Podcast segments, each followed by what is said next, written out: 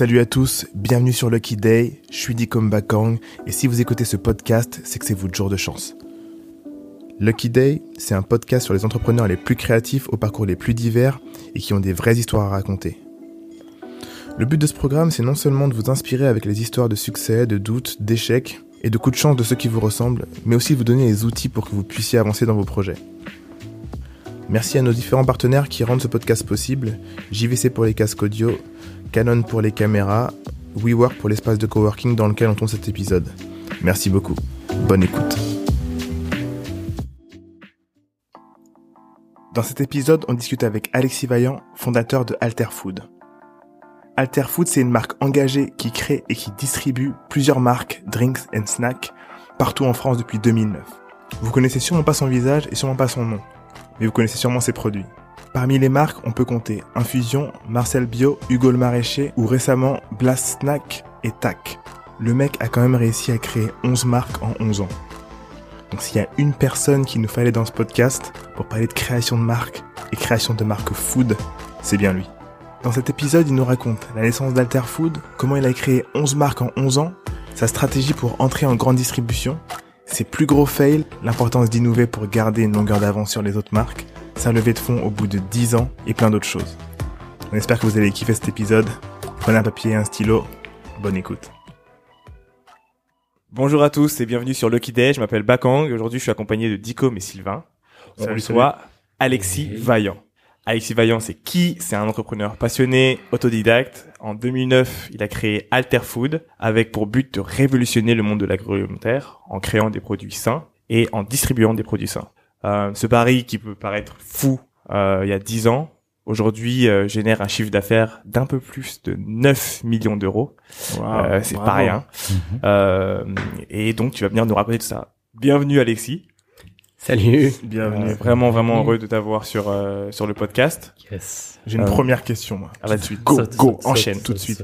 Est-ce que tu te considères plus comme un créateur de marque ou un vendeur de marque? C'est une bonne question. Alors moi, je vais vous dire un truc. Euh, j'ai une passion, c'est la création des marques. Ok.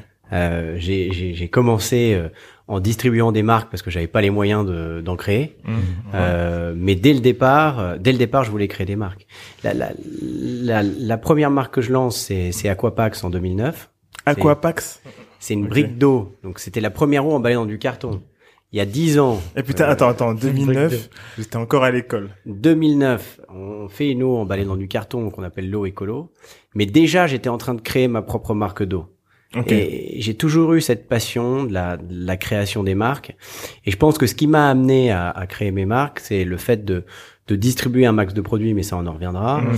on y reviendra, et à chaque fois être obligé de les remarketer. Okay, ouais, Je me retrouvais, euh, vous voyez, euh, j'étais le premier, un des premiers à importer euh, la Bionade, qui était un, qui est un mhm. soda qui cartonne en Allemagne. Euh, je te dis ça il y a 8-9 ans, on importe mhm. la Bionade.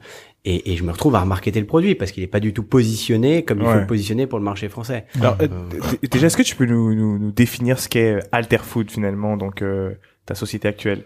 Bah, c'est assez simple parce que Alter Food, le, le point central d'Alter Food, quand on a commencé Alter Food, euh, c'était de dire on veut développer des alternatives de consommation responsable. Hmm. Ça voulait dire quoi? D'abord, il y a un point central, c'est la santé par l'alimentaire. Hmm. On va faire des très bons produits. Ensuite, euh, on a beaucoup travaillé le break des packaging parce que euh, on voulait être un maximum éco-responsable. On était les premiers à utiliser des camions électriques. Alors économiquement, ça a été compliqué, donc on a arrêté en 2012. Mais pour la petite histoire, j'ai quand même équipé euh, tous mes commerciaux de voitures hybrides et de voitures électriques. Euh, on a toujours privilégié euh, le côté euh, développement durable d'une manière extrêmement importante. Et puis, plus ça a avancé, plus c'est devenu une boîte qui prône l'innovation alimentaire. On dit, Altafood, on est les innovateurs responsables. Mmh. Et je pense que ça nous qualifie bien parce que ce qu'on aime, c'est créer des marques toujours plus vertueuses, ça veut dire euh, transparente, euh, ça veut dire traçable, ça veut dire bio. De plus en plus euh, aujourd'hui, en plus avec la, il y a, il y a aussi une grande tendance. Mais vous, vous étiez déjà là avant. Oui, oui, oui. C'est ce que je dis souvent, c'est que bah nous, la tendance, on n'est pas là, on n'est pas des opportunistes. on est ravi qu'il y ait la tendance parce que quand on a commencé et on le pense encore, on avait, on a un rêve, c'est que ça devienne la norme. Donc c'est génial que ça soit alimenté par tout le monde. et nous, on est ravis que ça devienne une tendance et on espère que la que la tendance va s'inscrire complètement dans, le, dans les codes de conso.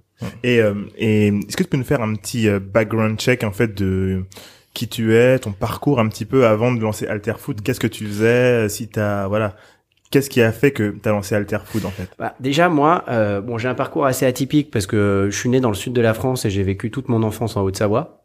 Ok. Donc je pense que fondamentalement euh, c'est ce qui a fait euh, cette appétence à la nature, euh, cette volonté de développer des bons produits. Mhm. et j'ai toujours eu la fibre entrepreneuriale. Okay. j'ai été élevé euh, par un beau-père avocat d'affaires. Euh, donc j'ai ah vu énormément d'entrepreneurs euh, dans mon salon toute mon enfance. Ça c'est lourd ça, ça c'est très ouais, et j'étais toujours en train d'imaginer des solutions pour eux. Okay. Je les écoutais parler, je leur disais, ah, je me disais, il devrait pas faire comme ça celui-là, il doit faire comment. Ton beau-père, il te laissait participer au truc, bah, non, mais au moins juste être autour et tu pouvais incorporer, entendre. C'était présent. Ouais, ouais j'étais présent, euh, t'entendais des trucs, parfois des trucs que tu devais pas savoir. Mmh. Mais à chaque fois, j'avais toujours mon opinion et une opinion assez tranchée. Donc j'ai toujours voulu être entrepreneur. Après, euh, il s'avère que tu t'es rattrapé aussi par euh, par la nécessité de, de faire des études. Bon, je suis arrivé à Paris à 15 ans. Euh, j'ai fait une école somme toute classique parce que j'étais agent de saillie, puis j'ai fait une prépa HEC.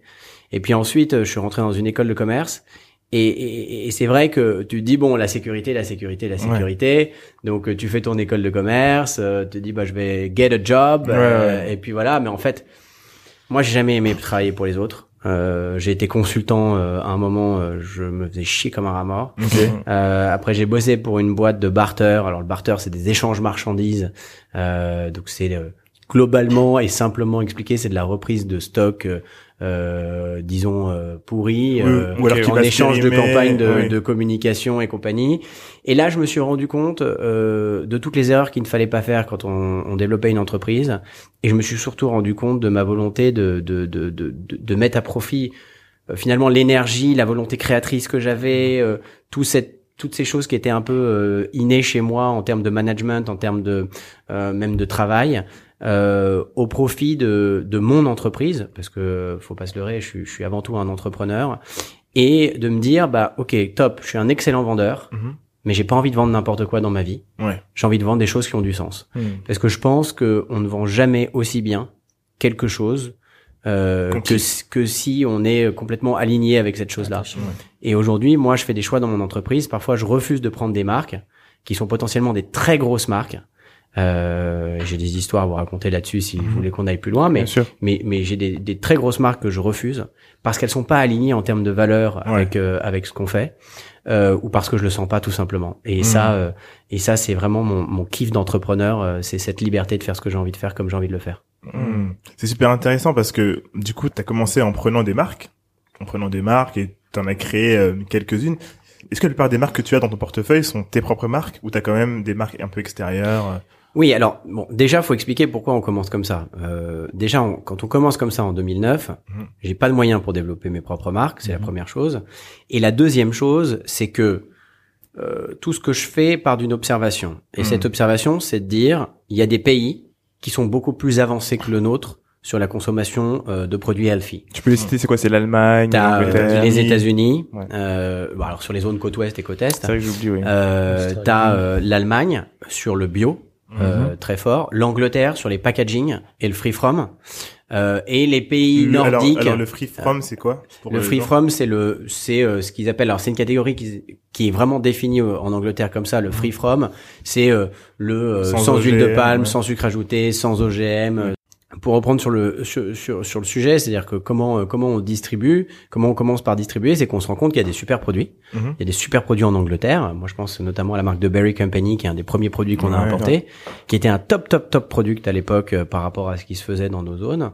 Euh, en Allemagne, euh, de l'eau de coco bio, euh, de la bionade. Très en avance, hein, très en avance. Très très très en avance. Donc du du coup, on commence par importer. Et puis de fil en aiguille, on commence à apprendre et à marketer et à produire. Mm. Euh, et puis là, euh, bah, on se rend compte que c'est full of opportunity et que il faut qu'on continue, euh, continue à développer. Euh, d'autant plus qu'on a des terroirs extraordinaires mm-hmm. et qu'on a cette capacité à faire savoir euh, et à mettre en valeur les à mettre en valeur les, les produits du terroir dans des produits beaucoup plus euh, beaucoup plus modernes. On parle souvent du savoir-faire, on parle très peu du faire savoir. Et c'est très. Est-ce que tu peux expliquer c'est très important. C'est moi, c'est vraiment un discours que j'ai et je pense qu'on en parlait hier même mmh, tous les deux. C'est que très simplement, on a un territoire merveilleux d'agriculteurs, par exemple en France, mmh qui ont tous des savoir-faire extraordinaires que nous, indéniablement, nous n'avons pas. Mm. Euh, et nous, nous avons des faire-savoir. Et le mm. faire-savoir, pour ma part, c'est que nous, nous sommes des excellents commerçants. Euh, on a une équipe, euh, on en parlera peut-être, on est 35 personnes, sur 35 personnes, on a 22 commerciaux. Une belle force de frappe. On a une belle force de frappe. Donc cette capacité à un moment donné euh, de mettre en avant des produits euh, qui ont des valeurs. Et dans ce faire savoir, c'est aussi euh, le packager, le marketer, communiquer mmh. autour. Euh, euh, vous, vous êtes un exemple en termes de communication, par exemple. Vous avez vraiment cette notion du faire savoir et je pense que c'est ces deux c'est cette rencontre du savoir-faire et du faire savoir qui qui fait d'un produit un produit performant mmh. donc moi je, je vais me placer en quelqu'un que je connais déjà on a on a eu l'occasion de travailler ensemble full disclosure on a on a on a déjà bossé ensemble à l'époque où on a on a on a commencé à bosser ensemble c'est vrai qu'il y avait beaucoup de marques euh, du coup en interne, euh, que tu développais aussi pas mal de marques. Moi, j'aimerais comprendre en fait, on va revenir un peu au début. Donc 2009, tu crées.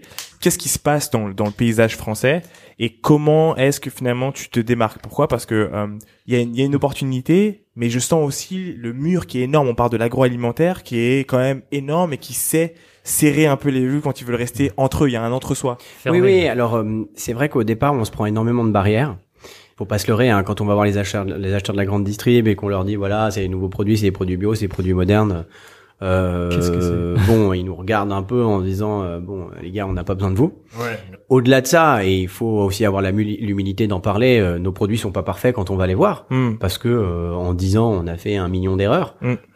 et ça, on en fait toujours. Donc même si nos packs aujourd'hui sont beaucoup mieux réalisés au départ, quand on fait des packs, je peux te dire qu'ils sont pas top top. Hmm, j'ai même fait des trucs de ouf, mais voilà. On peut en parler.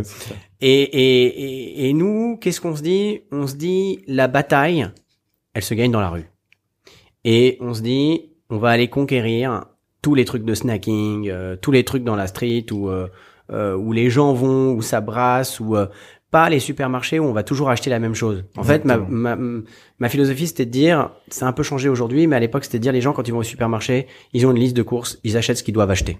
Hmm. Après, ils ont quelques trucs en plus, mais ils vont pas aller se faire... extras. Ils, ouais, mais ils vont pas aller se faire kiffer sur un, un nouveau juice, euh, hmm. un nouveau snack, un nouveau truc. Hmm. En revanche, quand tu vas dans un salade bar ou quand tu vas chez, dans un monop ou je ne sais où, euh, tu vois le truc à la caisse, tu dis oh c'est cool ça c'est quoi? Bon mm. ok bon parfois tu peux pas parce que t'as pas les moyens mais parfois c'est deux balles de plus tu te dis tiens je vais le prendre euh, je vais l'essayer et moi ça a été mon mon truc de départ et c'est comme ça que j'ai breaké euh, c'est comme ça qu'on a breaké vous avez mis votre pied dans la porte. On a pris notre pied dans la porte mis notre pied dans la porte puis après je te dire c'est du bon sens. Tout ce qu'on faisait c'était du bon sens. Donc on n'a pas la science infuse euh, mais on faisait des choses qui avaient du bon sens et le mouvement il a pris très très vite. Et quand je disais tout à l'heure quand on a commencé la France était très en retard par rapport aux autres pays j'estime aujourd'hui que la France est en avance par rapport aux autres pays. C'est-à-dire que non seulement on a rattrapé notre retard mais en plus de ça on a des enseignes des enseignes notamment de la grande distribution qui font très très bien le job qui vont très loin dans leur manière de faire les produits, même hmm. trop parfois. Tu trouves qu'ils sont, tu trouves que, la France est en avance, même même par rapport à l'Angleterre, qui est quand ouais. même. Euh, ouais, parce que en fait, nous, on a un truc, les Français, c'est qu'on est des amateurs du goût. Hmm. Et on fait vraiment les choses bien. Et on a un terroir extraordinaire, une diversité du terroir qui est extraordinaire. Les Anglais, euh, ils n'ont pas évolué. C'est-à-dire que leurs produits euh, d'il y a dix ans, qui étaient très avancés, hmm. sont quasiment les mêmes. Moi, je me souviens, euh, je faisais beaucoup de voyages à Londres pour regarder ce qui se passait sur le marché. J'étais comme un ouf à chaque fois que j'arrivais à Londres. J'étais comme un ouf. Je voyais des trucs dans les supermarchés qui étaient assez extraordinaires. Mhm. Et je me disais, waouh, je devrais importer ça, waouh, je devrais faire ça, et trucs et tout. Aujourd'hui, quand je vais, euh, quand je vais dans un supermarché à Londres, mais en fait, qu'est-ce qu'il y a? Il y a du HPP, euh, donc c'est une manière de conserver des produits, donc c'est des produits frais. C'est intouchable en termes de price. On n'a pas le pouvoir d'achat d'acheter des produits comme ça. Je ne vois pas ce type de technologie arriver en grande distribution. Tu peux bien expliquer ce que c'est que le HPP Le HPP, c'est en fait, c'est vraiment des juices euh, hyper frais, pressés à froid, donc sans aucune chaleur euh, pour pouvoir le conserver plus longtemps. C'est des produits qui coûtent entre, euh, je sais pas, entre 6 et, et 8 euros le jus. Mhm. On peut s'en faire un kiff une fois de temps en temps, s'en faire un, mais Ce sera pas du quotidien. euh, quoi. ça sera Ouais. pas, c'est un peu compliqué, ça devient du quotidien. C'est destiné à une, une catégorie de, de gens. euh. Voilà. Et puis euh, et puis il y a le CBD. Donc Mm. euh, tout ce qui est produit à base de CBD, idem aux États-Unis où ça ça s'est vachement développé. Mm. Et, et moi c'est pas mon parti pris aujourd'hui et j'estime pas que le fran- marché français soit encore euh, assez mature pour recevoir des produits comme ça. Mais euh, globalement sur la conception intrinsèque des produits, euh, sur les packaging, euh, sur le goût, ils ont pas beaucoup évolué.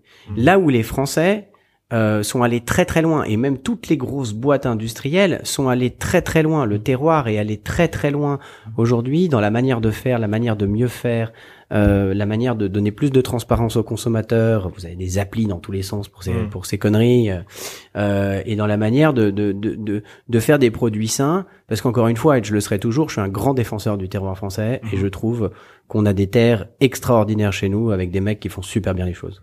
Mmh. Je suis, je suis d'accord avec toi.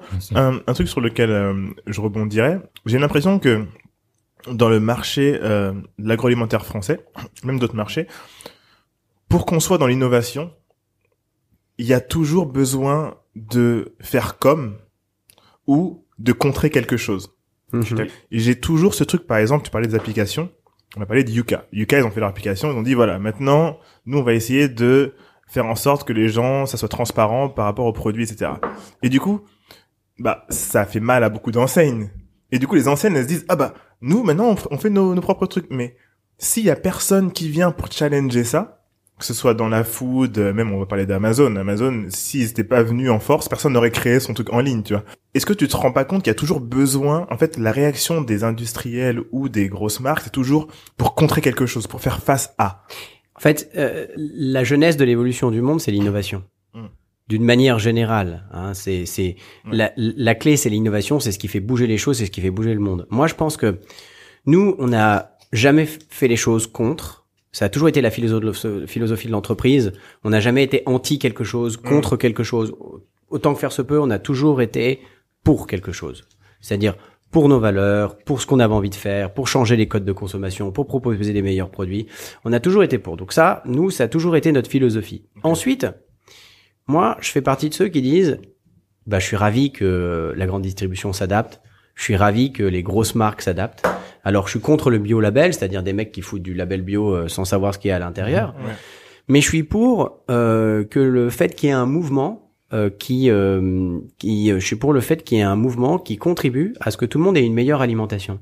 Et quand tu me parles de, de Yuka, mais bon, Yuka c'est pas parfait, Non. euh, mais mais Yuka ce n'est finalement euh, que la, Représentation. la représentation de la société digitale et de la société. Internet. Mm. C'est en fait, c'est au lieu d'aller regarder sur Google ou sur Internet d'une manière générale ce que c'est ce qu'il y a à l'intérieur, t'as une appli qui t'aide un À peu scanner, mieux ouais. à le faire. Alors encore faut-il que les datas Soit. soient reliable ouais. et que l'analyse des datas soit bien faite. J'allais demander justement moi ce que tu pensais. euh, Qu'est-ce que tu penses de, de Yuka? Moi, je pense que c'est bien parce que euh, ça donne plus de transparence et, et effectivement, et je trouve que c'est bien parce que l'effet dont tu parlais, je trouve extrêmement positif dans le sens, ça bouge le le, le, Ouais. le cul des, des, des industriels, si je puis m'exprimer ainsi, Grave, ouais. euh, qui font changer les produits. Et ça, je trouve ça très bien. Euh, en revanche, je mets quand même un bémol euh, sur l'interprétation des informations et comment euh, traite euh, les différentes denrées alimentaires Yuka, notamment sur l'origine, euh, notamment aussi sur l'origine des sucres, parce que Ah, il y a un moment où euh, on est dans le dans le sucre bashing Mm, mm. euh, et en fait euh, oui euh, il faut consommer moins sucre. Euh, nous on fait des produits moins sucrés, mais le sucre on en a besoin. Euh, le sucre n'est pas mauvais pour l'homme. Notre cerveau il en a besoin. Si tu passes toute une journée à travailler comme un fou et que tu prends pas de sucre dans la journée, je peux te dire que tu vas être mal. Idem si tu fais du sport. Donc à un moment donné il faut savoir aussi traiter l'origine du sucre. Est-ce que c'est un sucre affiné Est-ce que c'est un sucre issu des fruits? Euh, quel type de succès, combien il y en a, et encore une fois, l'origine et comment sont faits les produits, je trouve que c'est pas très bien pris en considération. Euh, c'est de l'open source, hein, c'est de la Mhm. data euh, complètement open source. Carrément. Donc euh, c'est On n'est pas encore là. Après, c'est- vrai que c'est le début. Après, c'est c'est vrai que dans le futur, il faudrait un truc plus personnalisé par personne. Y a, nous, nous, pour petite histoire, euh, par rapport à, à dire muesli, tu vois, nos, nos paquets, on n'était pas au courant qu'il y avait Yuka, etc. Et il y a des gens qui ont scanné pour voir. On avait eu une note qui était pas très très bonne parce que justement on avait du sucre Mhm. Mais le truc de faire granola, nous, c'est un sucre de coco euh, non raffiné, etc. Mhm. Mais en fait, ils prennent pas, ils prenaient, je sais pas s'ils le prennent en compte maintenant, mais ils le prenaient pas en compte. Donc, ça te fait une vieille note, alors que ton sucre, c'est le moins pire, tu vois. En fait, moi, ce que justement, ce que j'allais dire, ce que moi, le coco aussi.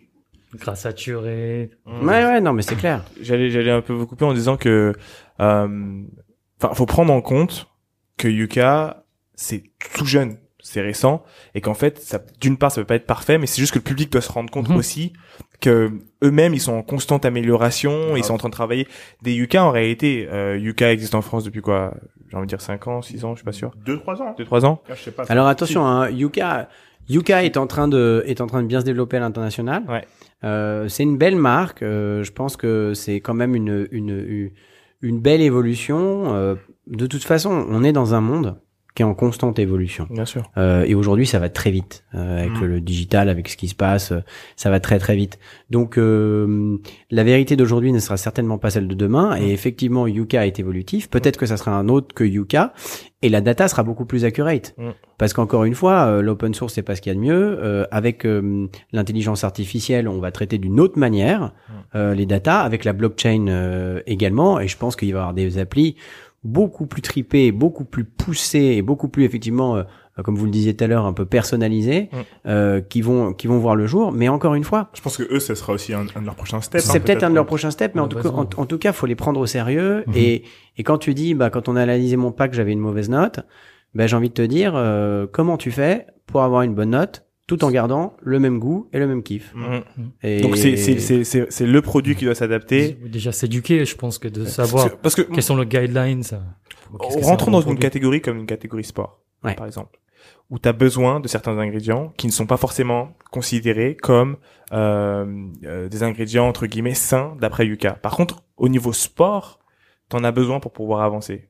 Qu'est-ce que tu fais, tu vois? Tu parles de domaine de spécialisation. Faut, faut pas oublier que hum, Yuka c'est la voix du peuple en partie.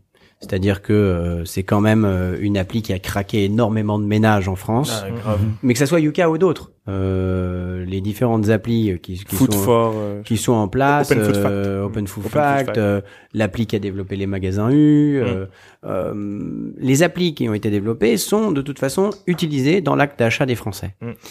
Euh, ça donne, euh, disons, un sens. Euh, comment on va consommer? Est-ce qu'on prend ça? Est-ce qu'on prend pas ça? Je vais vous dire, l'impact sur les ventes des produits très sucrés, c'est une baisse, mais c'est pas la dégringolade. On n'a pas mm-hmm. arrêté du jour au lendemain de prendre des gras saturés, du sucre et compagnie. Euh, dans le domaine du sport, tu parles d'un domaine qui est beaucoup plus technique, mm. où euh, tu t'adresses quand même à une population qui est plus éduquée en fait dans sa manière de consommer puisqu'elle consomme quelque chose pour lui apporter de la performance et lui apporter du sport. Mm. Le cas échéant, je suis pas certain que les mecs qui cherchent la performance et qui cherchent le sport vont youkatiser entre guillemets euh, leurs produits. Ils cherchent de la perf. Pour la perf, il faut de la prot. Mm, mm, euh, bref, il faut des produits qui soient un peu plus fat ils ont besoin de fat parce que enfin de, de, de graisse d'une manière générale parce que de toute façon ils vont les brûler et ils doivent créer un peu de un peu de masse mm, mm. euh, donc là on n'est pas du tout dans l'idée du dans l'idée du yucca je pense que l'idée du yucca elle se elle se prête bien euh, sur tout ce qui est euh, consommation de masse et grande distribution, sur les produits de tous les jours, pour être sûr que ce qu'on bouffe, c'est pas de la merde. En plus, as dit un truc important, c'est qu'à la fin de la journée, Yuka, comme tu as dit, c'est la voix du peuple, et surtout, c'est, c'est, ça répond à une réelle demande. C'est que, et c'est clair que il y a un grand problème, et je pense qu'il est toujours présent dans la, dans la distribution, tu me diras ce que t'en penses, mais même si, euh, bah, il y a des, il y a maintenant des boîtes comme Alterfood qui travaillent sur leur transparence, ça reste opaque. Et même quand on commence à, à chaque fois qu'on gratte un petit peu la transparence, on se retrouve, ah, attends, il y a encore un nouveau layer et il y a encore un truc qu'on ne sait mm. pas, tu vois. Comment justement toi, euh, au niveau d'Alterfoot, vous gérez la transparence et comment tu fais en sorte que les gens euh, comprennent votre mission? Je vais dire, je raconte une histoire. Il y a, il y a, il y a, il y a huit ans. Euh, un jour, je suis allé voir un, un financier pour qui j'avais beaucoup de respect et, je me disais, ce gars, c'est un mec, c'est un mec génial. Il, il travaille avec des gros entrepreneurs. C'est un gros financier. Et euh, je lui avais dit, moi, euh, ce que je veux faire, c'est la transparence alimentaire. Je veux montrer aux gens ce qu'on fait. Je veux que les gens voient tout. Je veux que les gens soient au courant de tout ce qu'on fait. Et il m'avait répondu, tu sais, Alexis, la transparence, c'est pas toujours ce qui est de bon. Et en mm. fait, je me souviens, j'avais beaucoup de respect pour ce gars-là, mm. et j'étais sorti choqué du rendez-vous. Mm. Parce que je m'étais dit, ces gars-là, c'est des gars d'hier. Parce que aujourd'hui, non, mais la vérité d'aujourd'hui, c'est que tout ce que tu veux savoir, tu peux le savoir. Ouais. Tu as accès à tout. Mm. Aujourd'hui, avec Internet, tu peux tout savoir. Les gens, ils sont traqués. Euh, tu, tu, tu, tu, ça sert à rien Si tu cherches, en fait, si tu cherches, tu vas trouver. Donc ça sert à rien de cacher. faire des conneries. Donc moi, je te dis un truc, c'est que nous, on est totalement transparent. Nos produits, ils sont pas 100% parfaits. Mm. Euh, ça nous arrive parfois euh, de mettre un peu de, un peu dessus, un peu plus de, de faire un produit un tout petit peu plus sucré pour qu'il soit plus, des euh, produits. Hein. soit plus agréable. C'est, c'est, il y a, il y a, il y a rien qui est, il y a rien qui est 100% parfait. On essaye de tendre vers la perfection, mais en tout cas, on est transparent et on l'assume. Hum, hum. Euh, tu nous poses n'importe quelle question sur n'importe quel produit que j'ai créé, j'assumerai le pourquoi de mon parti pris Ouais. et pourquoi j'ai fait ça. Mhm. Tout le monde peut faire de même. Yes. Enfin, tous les consommateurs peuvent faire de même et me poser la question, c'est ce que je veux dire. Ok. Ok. Comment est-ce que toi, tu repères sur le marché l'innovation et quel est ton process pour créer euh, une nouvelle marque? Alors moi, en fait, au départ, quand j'ai commencé, je me suis dit, euh, euh, on a la capacité euh, à aller sur toutes les catégories. Je me disais à un moment donné, toutes les catégories sont en retard, toutes les catégories doivent être disruptées, Mhm. toutes les catégories, en tout cas alimentaires, on a la capacité à le faire et à aller euh, créer ce qu'on appelle des alternatives de consommation responsable. Après, tu as des produits avec lesquels tu as plus d'appétence. Moi, c'est vrai que j'avais une vraie spécialité sur la boisson, que j'ai vraiment kiffé faire des boissons et que j'ai développé une, un vrai savoir-faire dessus et que sur C'était la les boissons en premier. on est Ouais, d'accord. c'était les boissons en premier et sur les boissons, tu as beaucoup de choses à faire. Mm. Donc déjà, on a fait beaucoup de choses sur les boissons. Vous, Puis- vous avez quoi comme, comme marque sur les boissons? Alors sur les boissons, on a Infusion, les tisanes glacées bio, c'est la Ouais. première marque qu'on a créée. Donc, infusion que vous voyez chez Monoprix, euh, dans toutes les grandes enseignes, etc. Celle-ci. C'est, euh, voilà. Infusion, les tisanes glacées, c'est exceptionnel ça, vraiment comme produit. C'est le premier produit de la boîte. On a fait euh, les jus Marcel Bio, on a fait euh, la marque Hugo le Maraîcher, Baya Drink, euh, Tensighty, Coffee Ride, euh, et notre dernier là qui est cool, qui s'appelle Limo. Euh, Ok. c'est des, alors t'as des limonades, des mélanges de thé glacé et de limonade. Et la toute dernière, c'est une, gin- une ginger beer qui est assez exceptionnelle, qu'on produit en. Charente. Donc, donc euh, globalement, c'est quoi euh, pour revenir sur la sur la sur la sur la question de l'innovation euh, C'est se dire déjà euh, sur quelle catégorie vraiment il y a des choses à faire Mm. et sur quelle catégorie on a le plus d'appétence. Donc nous, je te le dis, la boisson, euh, on aimait vraiment ça et on a vraiment craqué beaucoup de choses sur le monde de la boisson. On est quand même les premiers avec Infusion à avoir euh, vendu des infusions euh, glacées. Ah ouais un- et, et- et à utiliser le procédé d'infusion. Derrière, t'as Coke qui a lancé, enfin, il y a Orangina d'abord qui a lancé sa marque avec Mighty, t'as Coca qui a lancé sa marque, enfin, tous les gros y sont allés, mais euh, Ah ouais, quand ouais. nous on a commencé, le marché c'était Lipton Ice Tea, hein. Ouais, Oui, voilà, ça, ça c'est va. ça, avant. Euh, Le seul, ouais. et, et je me souviens d'un mec de chez Carrefour qui m'a dit, mais qui vous êtes, monsieur Vaillant, pour créer une nouvelle catégorie? Ah ouais, t'as dit ça? Il m'a dit, bon, il, y- il, est- il y est plus, hein, et, et- et Carrefour reste un super partenaire d'Alter Food, mais, mais, euh, mais euh, à l'é- à l'é- à l'époque, quand, euh, quand j'ai arrivé, il m'a dit, mais qui vous êtes? Si vous étiez Coca, à la, à la rigueur, je vous écouterais, mais qui vous êtes? Le mec a dit ça Ouais, ouais, Ah. ouais, mais parfois ils sont, Quel manque de respect. parfois ils sont hyper, euh, ils sont hyper sharp. Hein. gars d'hier. Euh, ouais, Put some et- respect on my name.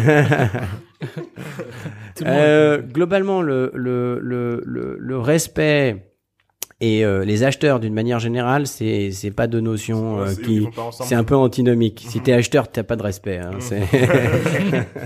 Pouvoir. Déjà, t'as pas de respect pour toi-même. Qu'est-ce que qu'est-ce que t'as connu comme euh, qu'est-ce que t'as connu euh, comme euh, grand challenge quand t'as commencé euh, Alter Food? Genre euh, vraiment euh, tes plus grosses difficultés. Bah, euh, tu sais, je, je- en bon montagnard, moi, je, je- c'est c'est c'est c'est une, c'est une image qui est assez facile, mais euh, je compare souvent l'entrepreneuriat à une ascension. Euh, moi, j'estime aujourd'hui qu'on n'est pas du tout là où on a envie d'être. Mhm. Euh, on a beaucoup beaucoup d'ambition. On a envie que tout le monde puisse consommer nos produits. Euh, Mm.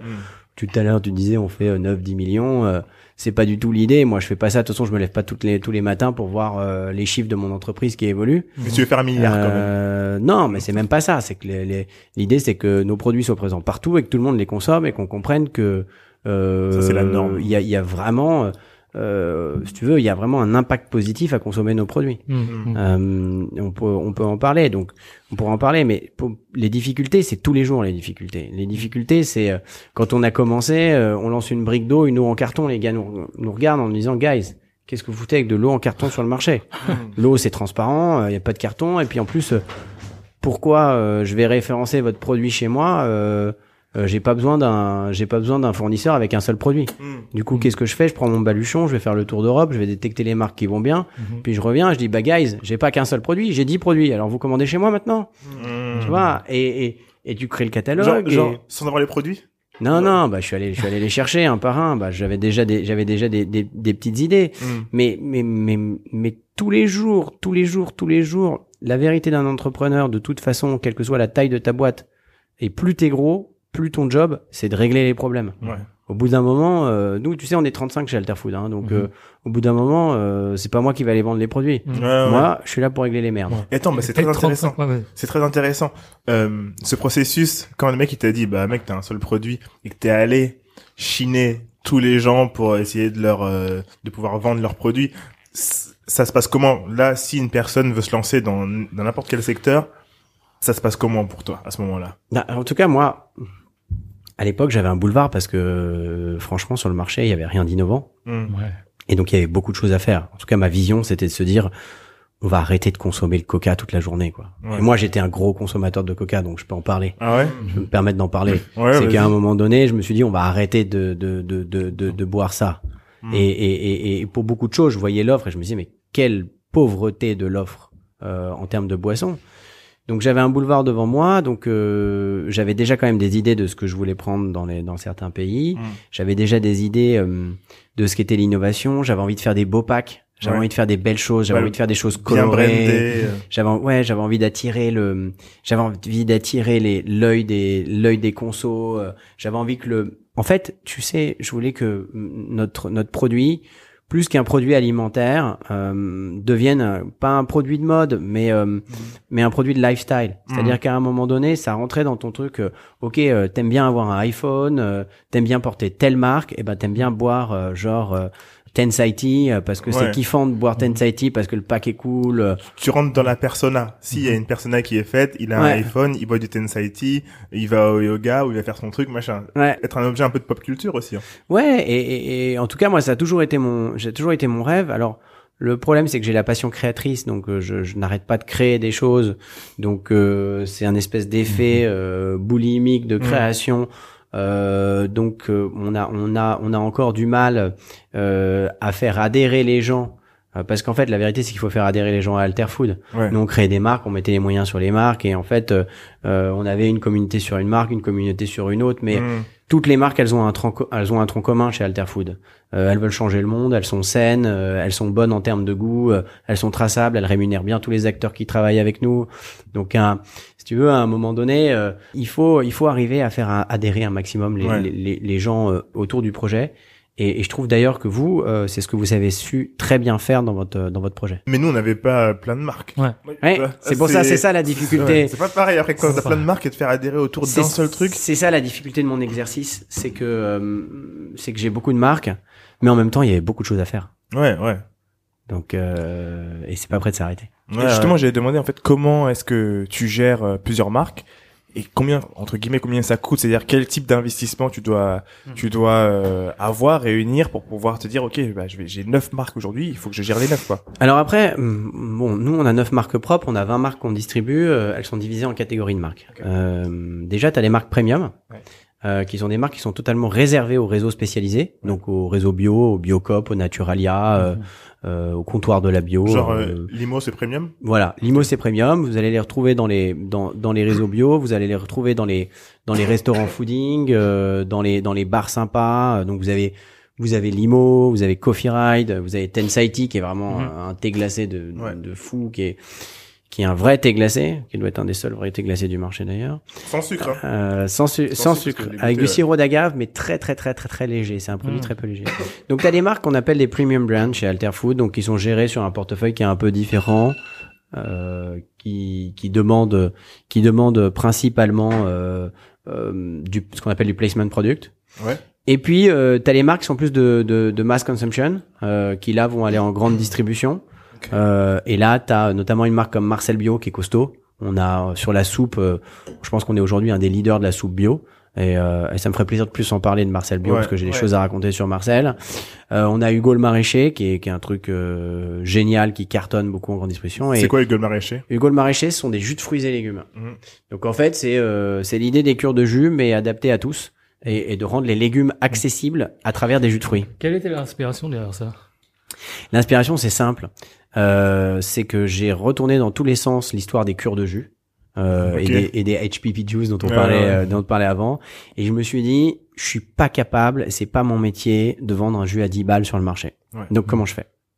Et et j'ai bossé des recettes, euh, j'ai bossé un produit qui est vraiment extrêmement accessible en termes de goût, mais qui est une bombe hein, en termes de goût. Voilà, on sort du salon de l'agriculture. Bon, on a dû arrêter un peu plus tôt, mais hmm. on sort du salon de l'agriculture. Les gens étaient vraiment, il y avait vraiment une adhésion euh, du public pour la marque Hugo le Maraîcher qui est euh, qui est folle parce que on a fait un produit très équilibré, très accessible en termes de goût et assez accessible en termes de en termes de prix. On est moins cher qu'un Tropicana pour un produit vraiment meilleur. Ok. Techniquement, tu as neuf marques que tu distribues, enfin t'en as plus, mais euh, je veux dire en interne. Mhm. Euh, comment, c'est quoi ton process finalement de, euh, de sélection de ce qui va marcher? Et, et est-ce que tu as un process de feedback pour vite changer s'il y a besoin, etc. Comment est-ce que tu gères ça? Nous, on gère ça de manière assez simple et assez intuitive d'ailleurs. déjà, on n'a pas de marques qui se font concurrence chez nous. ça, ça a toujours été une philosophie d'Alterfood. J'ai essayé de, de séparer les, les, catégories. on voulait pas on voulait pas avoir euh, deux autres cocos différentes. Euh, à l'époque, on a bossé ensemble, on voulait pas de granola. Euh, on n'a qu'une soupe, on a un thé glacé. donc ça déjà, on est on est assez droit dans nos bottes là-dessus. c'est important comme ça les clients les clients s'y perdent pas. C'est le premier point. Ensuite, c'est assez intuitif, c'est-à-dire qu'on se dit à un moment donné sur une catégorie, il y a un truc à faire, on y va. Je dis pas qu'on réussit à chaque fois, ça mmh. nous arrive de nous tromper. Le pouls, ça reste l'accueil du public, ça reste les ventes, euh, ça reste l'adhésion des acheteurs parce que euh, bon, je me foutais de la gueule des acheteurs tout à l'heure, mais euh, la vérité c'est qu'ils ont quand même énormément évolué aussi et qu'ils ont quand même bien compris où est-ce qu'on en. Ils sont, ils sont beaucoup plus alertes et ils voient ce qui se passe à l'étranger. Ils ont bien compris où est-ce qu'on allait et ils voient ce qui se passe chez nous. Mm, mm. et ils se voient que les consommateurs ont plus envie des méga brands et mm. qu'ils aiment les petites marques de spécialistes. Ouais. et nous c'est notre politique, c'est-à-dire que c'est vraiment de créer des petites marques de spécialistes. C'est pour ça qu'on a beaucoup de marques. On pas, on voulait pas faire une méga brand. Nos marques elles sont, elles sont spécialisées, elles vont loin dans dans dans dans dans, dans, tout le process de de, de, fabrication euh, qui est euh, qui est très important. Donc de l'intuition. Euh, beaucoup d'intuition et de se dire ok on a envie d'aller sur ce marché là il y a un truc à craquer euh, maintenant on a quand même plus d'expérience sur le produit sur le pack euh, sur le positionnement mais ça nous arrive encore de nous tromper tu voyages beaucoup aussi et je voyage énormément parce que les voyages forment la jeunesse non je, je voyage énormément parce que ça, ça m'aide beaucoup à, à garder l'esprit très ouvert, mhm. euh, très ouvert sur ce qui se fait, euh, pas perdre de vue les tendances dans tous les pays du monde parce qu'on est quand même sur. Euh, c'est bizarre parce qu'on est sur une espèce de, de, de, de globalisation locale euh, ou de local globalization, c'est-à-dire qu'il y a un mouvement mondial.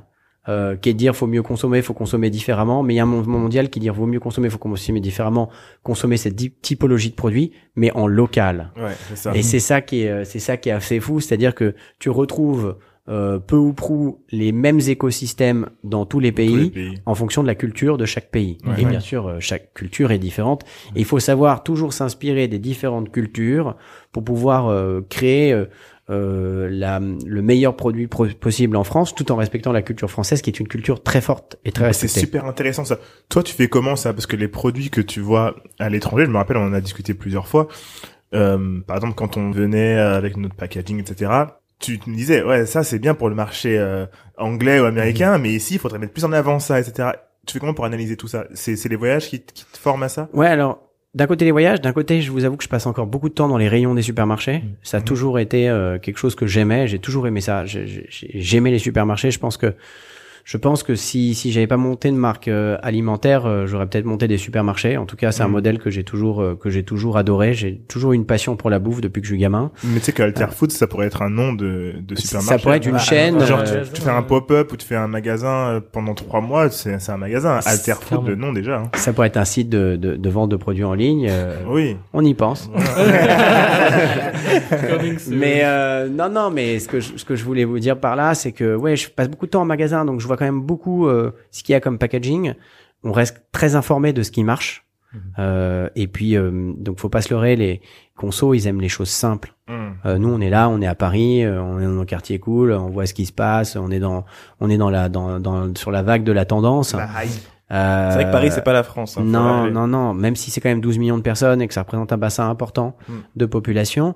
donc moi j'aime bien aller voir ce qui se passe partout et quand on dit voyager, je voyage énormément en région. On travaille beaucoup beaucoup avec les régions. J'ai mmh. des commerciaux partout en France et, et je passe du temps euh, à aller les voir, en tout cas à visiter leur région euh, pour comprendre ce qui se passe, comprendre ce qu'il y a dans les rayons, comprendre ce qui performe et pourquoi ça performe. Et après, on, on fait de tout ça un mix et puis euh, on construit avec la team. Donc ça, ça fait partie de ton un peu euh, try and learn. Mhm. Euh, mais moi, je voulais savoir si finalement chez Alterfood, vous avez créé Un process. un sorte de process. Euh, déjà, qu'est-ce que quels sont Est-ce que tu peux nous donner un exemple de de produit que vous avez balancé qui a pas Mais j'ai fonctionné tu l'impression que c'est beaucoup intuition aussi. Oui, alors le- tu, tu, tu touches un, un truc très juste et, et un sujet très ac- très d'actualité parce que là on vient de passer un cap euh, en 2020, on a quand même bien grandi et bien grossi et là on est dans l'année du processing, c'est-à-dire qu'on processe tout. Euh, mais je fais très attention à ça parce qu'il y a des choses qui peuvent être très bien processées et il y a des choses, euh, faut quand même laisser euh, l'homme, l'intuition, l'innovation, euh, la flexibilité, le côté euh, créatif, euh, faire les choses. Parce que si tu mets tout dans les moules, tu fais toujours la même chose. Et si tu fais toujours la même chose, tu n'innoves plus. Mm. Et nous, vraiment, ce qu'on a toujours envie de faire chez Alterfood, c'est toujours innover. C'est pas parce qu'on a fait des trucs qui ont réussi, des trucs qui n'ont pas réussi, que euh, on va faire des copycats de tout ce qu'on fait. Hmm. On se challenge toujours à se dire, à se dire, c'est quoi le next step? C'est quoi le next step en termes de en termes de de- d'organo, en termes de pack, en termes de produits. euh, euh, donc on est toujours en train de travailler là-dessus. Donc le process c'est bien parce que ça donne un espèce de carré. Alors euh, oui, euh, je me suis professionnalisé, euh, j'ai une directrice qualité, euh, j'ai une directrice marketing. on a des études de marché. J'avais jamais fait une étude de marché de ma vie. Euh, je lançais les produits euh, Comme vraiment comme ça avec une Feeling. très forte intuition. Et c'est vrai que maintenant on fait on fait beaucoup plus d'études de marché. Euh, C'était pas le cas avant, mais je veux pas rentrer dans le process lourd des grands groupes qui fait qu'ils mettent quatre ans à diviser un- développer un produit ou Mm. même parfois plus. Je veux qu'on soit toujours hyper flexible, Agile. agile et qu'on soit capable de de lancer des produits en six mois et de se planter euh, en six mois après. Mhm. C'est pas très grave. L'important c'est de c'est d'avoir une une machine à l'innovation et de toujours essayer euh, et, et, et advienne que pourra. Mm. Du coup, les produits que t'as que t'as plantés, si tu pouvais en citer euh, des trucs qu'on connaît ou qu'on connaît peut-être pas? Ah, j'ai fait une j'ai fait une plantade exceptionnelle. Ok. Euh, j'ai fait j'ai fait une plantade que j'adore euh, et qui est une plantade vraiment, tu vois, quand il va trop avec la avec le cœur. Ou non, c'est pas vrai, mais quand t'es trop persuadé d'un truc depuis longtemps, euh, ça peut te ça peut te parfois te jouer des tours. Euh, en l'occurrence, je pense que je l'avais pas bien exécuté. J'ai toujours rêvé de lancer un jus de fruits pour les enfants euh, à l'effi- à l'effigie de super-héros. Et je pense encore que c'est une excellente idée. Je rencontre les équipes de Disney pour un pour un deal totalement annexe qui était l'idée de mettre des produits chez Disney Mhm. euh, à leur siège. Et là, euh, je leur parle de mon projet. Et ils me disent, bah, il y a la licence Marvel qui est dispo. Mm, non. Je me dis, waouh. On connaît un peu ces... ça nous arrive. Je me suis dit, waouh, génial. Marvel, moi je rêve euh, Marvel, j'adore les super-héros, je me prends pour un super-héros. Euh, donc je dis Marvel, banco, on y va, tac, on signe la licence, on s'engage sur des trucs pas croyables et tout. J'ai Rien à foutre, de toute façon ça va cartonner. C'est quand Et- j'avais dit, on sera dans tous les trucs de France. Ouais, ouais, et puis en plus, euh, puis, Ça coûte puis- cher, une licence. et, et puis ouais, ça coûte cher. Et puis, puis, puis la vérité, c'est que moi, je suis très fort sur les, les entre guillemets très fort avec toute l'humilité qui en incombe, mais je connais assez bien mon métier sur les produits pour adultes, mais le marché de l'enfant, je connais absolument pas. Et je développe un produit top bio avec des trucs de ouf à l'intérieur pour les gosses et des packs avec les super héros et tout. Puis j'arrive sur le marché, et en fait, mon produit, mais il est beaucoup trop cher. Mm. Et, et puis, je sais plus combien il était, mais il était le double des produits classiques pour enfants. Parce Mm. qu'en fait, on se rend compte d'un truc, c'est que sur le marché de l'enfant, alors, ce qui est fou, c'est qu'on a fait une grosse évolution sur le marché du bébé, Mhm. beaucoup de bio, beaucoup de très bons produits sur le marché du bébé, et on a une grosse évolution sur le marché de l'adulte. Ouais. Mais sur le marché de l'enfant, les mecs qui cartonnent, ça reste des produits de merde, Ouais. ça reste des Mmh. produits extrêmement sucrés. Ouais. Et en fait, les parents sur l'enfant font beaucoup moins d'efforts qu'ils le font pour le bébé ou qu'ils le font pour eux. Alors, je suis sûr que ça va changer, Mm. mais en tout cas, c'était pas le cas. Et- Là, il y a une opportunité pour tous ceux qui nous écoutent. Ouais. et il y a une opportunité, je pense que le marché de l'enfant, nous on n'y retournera pas. Euh, ça a fait mal. ouais, ça, bah ouais, ça a fait mal. J'ai produit, j'ai produit beaucoup de packs. euh, j'ai dû, euh, j'ai dû en plus, c'était une situation d'échec. Je suis allé expliquer aux équipes de, je suis allé, ex- je- en plus moi j'affronte toujours les trucs, donc je suis allé expliquer aux équipes de Disney en face to face que On bah, on allait arrêter et qu'il fallait, euh, qu'on pourrait pas payer le dernier quart de de, de la licence. euh, Mais un produit qui est Euh, fidélisé vers euh, les millennials. Après, tu adhères, après, tu... Oui, alors moi, mon erreur, et c'est aussi d'avoir cru, euh, d'avoir visé le marché de l'enfant avec Marvel, parce que Marvel, Marvel, c'est pas les enfants. C'est pour les adultes. Ouais, c'est pour les adultes, C'est ouais. pour les adultes. Et Ouais. non, mais moi, j'étais bon, voilà. Donc j'étais complètement omnibulé. J'étais persuadé qu'on allait faire le carton de l'année. euh, et, et, et, et on s'est pris, euh, on s'est pris une belle banane. Euh, Oh euh, c'est- ouais, ouais, ouais. Certainement la plus grosse que la plus grosse qu'on ait écrit- pris depuis qu'on a commencé. Mais euh, on y a tiré beaucoup de leçons et puis euh, ça nous arrive régulièrement de se tromper ou ça nous arrive régulièrement surtout de faire évoluer nos produits. Mmh, On fait beaucoup évoluer nos produits.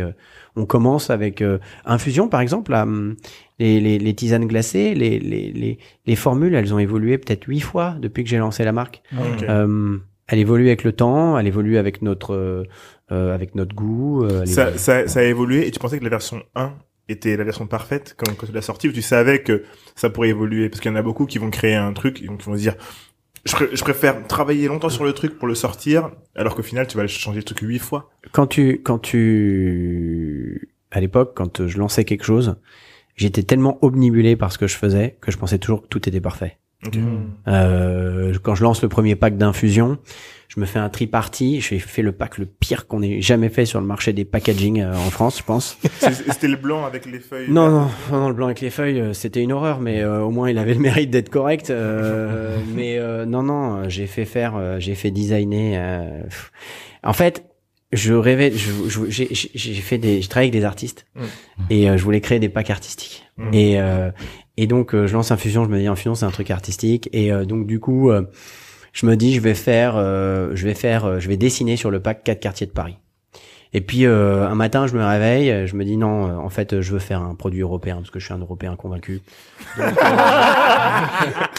Donc, euh, donc, donc, euh, je vais faire euh, Paris, Berlin, Londres et Los Angeles parce que c'est très européen aussi. et donc, je je fais dessiner pas un artiste les quartiers de Londres, de Los Angeles, de trucs, de machin. Je te mets des feuilles au milieu parce que je dis ouais, infusion, c'est la reprise, c'est la reprise de pouvoir de la nature sur l'urbain. On était visionnaire à l'époque Ouais. hein, quand même. Hein. On dit c'est la reprise de pouvoir de la nature sur l'urbain. Alors on va mettre des feuilles partout dans les villes. Et là tu vois les packs, je crois qu'on voyait même pas ce que c'était comme produit. Oh, Il y a des gens encore aujourd'hui qui me disent mais nous on adorait. Bah ouais ouais. non non c'est- c'était compliqué. Euh, ça, ça, ça, ça me fait penser à un truc, c'est euh, là il y a beaucoup de gens qui, qui, qui nous écoutent et qui veulent créer des marques. Nous très très souvent on reçoit des questions de comment on crée sa marque, etc. On en a créé une, t'en as créé neuf. Est-ce que tu peux un peu euh, donner tes best practices pour quelqu'un qui a encore rien? On va partir du packaging et de, de l'importance. bah, Tout à l'heure tu parlais de voir la marque, etc., etc. Jusqu'à ok comment je fais pour distribuer mon produit?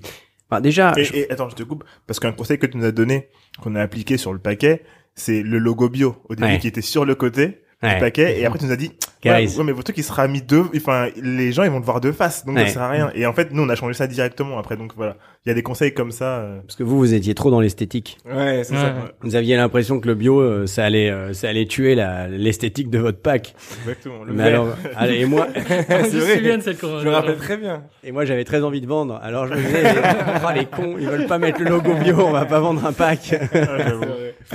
Non, mais euh, je pense que déjà, euh, ce qui est, ce qui est important, et moi je le dis toujours, et on en a parlé beaucoup ici, c'est c'est d'avoir une intuition forte. C'est-à-dire, c'est de connaître son marché. C'est pas de se dire, euh, ok, euh, ça se fait pas, j'ai vu ça aux États-Unis, ça se fait pas, on va le faire. Faut d'abord comprendre pourquoi ça se fait pas. Hein, c'est la première chose. Si ça se fait pas, peut-être que d'autres ont essayé.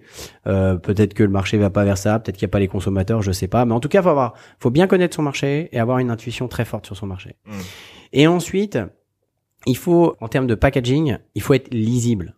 Il faut que tout de Mhm. suite, straight away, le, le conso, il comprenne Mhm. ce que c'est comme produit. Il faut être, ça sert à rien, simple quoi faut être simple. Ça c'est, ça sert à rien d'aller chercher midi à 14 heures. Mm.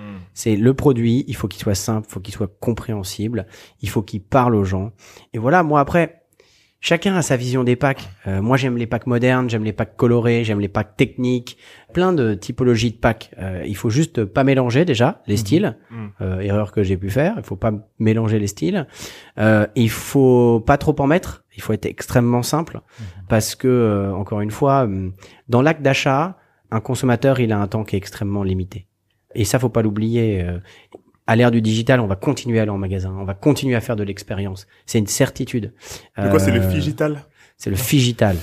C'est le figital. On peut en parler. Nous, c'est notre, c'est vraiment notre grande stratégie de communication et j'y crois très fort. C'est-à-dire Mm. que euh, le magasin va se rénover, euh, va se renouveler. Euh, va devenir des, des, des, lieux plus de des lieux d'échange, des lieux de vrac, d'expérience, des lieux d'expérience, des lieux d'innovation, de découverte, peut-être de restauration. Euh, en partie, peut-être des entrepôts, des mini-entrepôts de stockage urbain euh, pour pouvoir alimenter euh, les mhm. plateformes digitales des différents grands distributeurs. C'est une certitude, mais on ira toujours en magasin.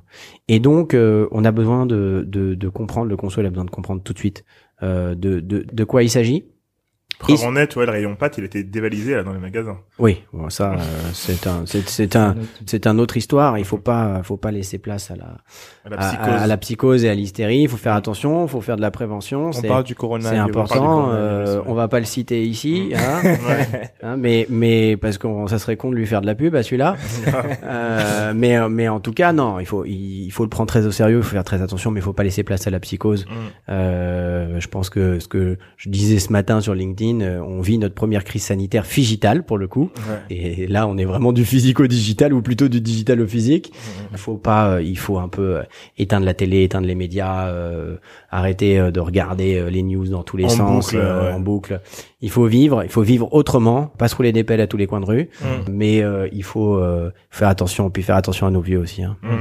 Mm-hmm. Donc et donc tu nous dis, tu nous as un peu expliqué euh, comment faire son packaging, enfin quels étaient les points importants du packaging, donc faut que ce soit très très lisible. Maintenant, demain, euh, nous, je sais qu'on était dans cette position-là, de se dire, j'ai ma marque, je sais que j'ai un produit qui est de qualité.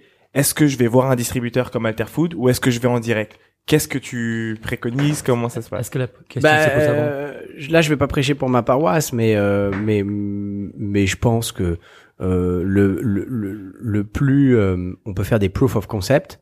Euh, le plus faut le faire. Donc, faut, faut d'abord aller voir des clients, faut d'abord essayer de le vendre. Mmh. Après, le distributeur indéniablement est nécessaire pour pouvoir scaler le business parce que tu as besoin d'un distributeur, parce que tu as une marque, tu vas pas te payer une force de vente du jour au lendemain, tu as besoin que les mecs qui visitent, parce que euh, nous, chez Alterfood, je sais pas, on a peut-être 3500 clients, euh, enfin, c'est plus de 6000 points de vente, peut on peut toucher 2500 euh, restaurants, épiceries et, et snack et snack d'un coup. Donc, si tu veux, un distributeur, il peut scaler ton projet. Mais en fait, c'est important que avant d'aller voir le distributeur, tu ailles faire une espèce de proof of concept. C'est-à-dire que tu, tu prouves et à toi-même, et à ton projet, et à tes consos, et à ton distributeur potentiel, que ton produit peut marcher. Hmm. C'est important qu'au départ, tu testes, que tu fasses des erreurs, que tu fasses des ajustements, euh, que tu le vendes dans des, dans des, dans des, dans des tout petits points de vente, que tu choisisses quelques points de vente bien ciblés pour d'abord voir comment ça marche, faire tes conneries sans que c'est trop d'impact et pouvoir changer s'il y a des choses à changer et pour euh, créer l'adhésion. Moi, je, je, je, je crois beaucoup euh, dans, dans, dans, dans, dans, cette idée de de, de, de, de, de, commencer petit pour créer une très forte adhésion et puis euh, continuer euh, étape par étape euh, pour pouvoir grandir. Je trouve ça très sain. Euh, et en tout cas, moi, si je commençais et, et que je pouvais me le permettre, c'est comme ça que je ferais. Ok, donc d'abord, prouve le concept, essayer même de réunir une communauté et après aller séduire un distributeur. Euh, comment est-ce que justement en tant que marque, comment est-ce que tu travailles avec un distributeur? Comment ça se passe? Je pense que chacun a sa façon de travailler, mais par exemple, on va prendre Alterfood comme exemple parce que c'est toi, mais comment est-ce que euh, euh, un distributeur travaille avec une petite marque? Comment ça se passe? Pour que les gens puissent imaginer un peu Le distributeur, déjà, le premier truc, c'est qu'il voit la petite marque comme un pourvoyeur d'innovation. Il se dit euh, clairement la petite marque c'est celle qui va apporter de la différence dans mon rayon par rapport aux autres. Mhm. Globalement le 20-80 c'est le même chez tous les distributeurs. Et il y a des distributeurs qui ont une plus forte appétence à l'innovation que d'autres et qui voient les petites marques arriver en se disant ce sont des euh, des opportunités pour euh, pour pour innover. Il faut faire attention à ça pour les petites marques parce que parfois elles sont juste un, un vecteur d'innovation et on s'inscrit pas dans la durée. Donc nous chez Alterfood déjà on essaye de sensibiliser les distributeurs à notre volonté de s'inscrire dans la durée. C'est très très important euh, c'est vrai que moi, quand j'ai commencé, et, euh, la première fois que j'ai référencé un produit chez Monoprix, j'ai d'ailleurs référencé mon premier produit, hein, Aquapack, c'était référencé chez Monoprix en 2009. Monoprix nous a toujours euh, soutenus sur les sur les innovations. Quand je l'ai hum, référencé chez Monoprix, je me suis dit, waouh, ça y est, c'est parti. On est arrivé. Et en fait, ne crois pas que t'es arrivé. En fait, hmm. les, les, ennuis ne font que commencer. C'est le début des emmerdes. Parce que euh, faut être capable, euh, faut être capable de suivre, faut être capable de livrer correctement, faut être capable de visiter les magasins, faut être capable de faire des démos, faut faire, être capable de faire connaître ton produit. C'est pas tout que le produit il arrive, dans un rayon, mais si tu le fais pas bouger, il bougera pas. Hmm.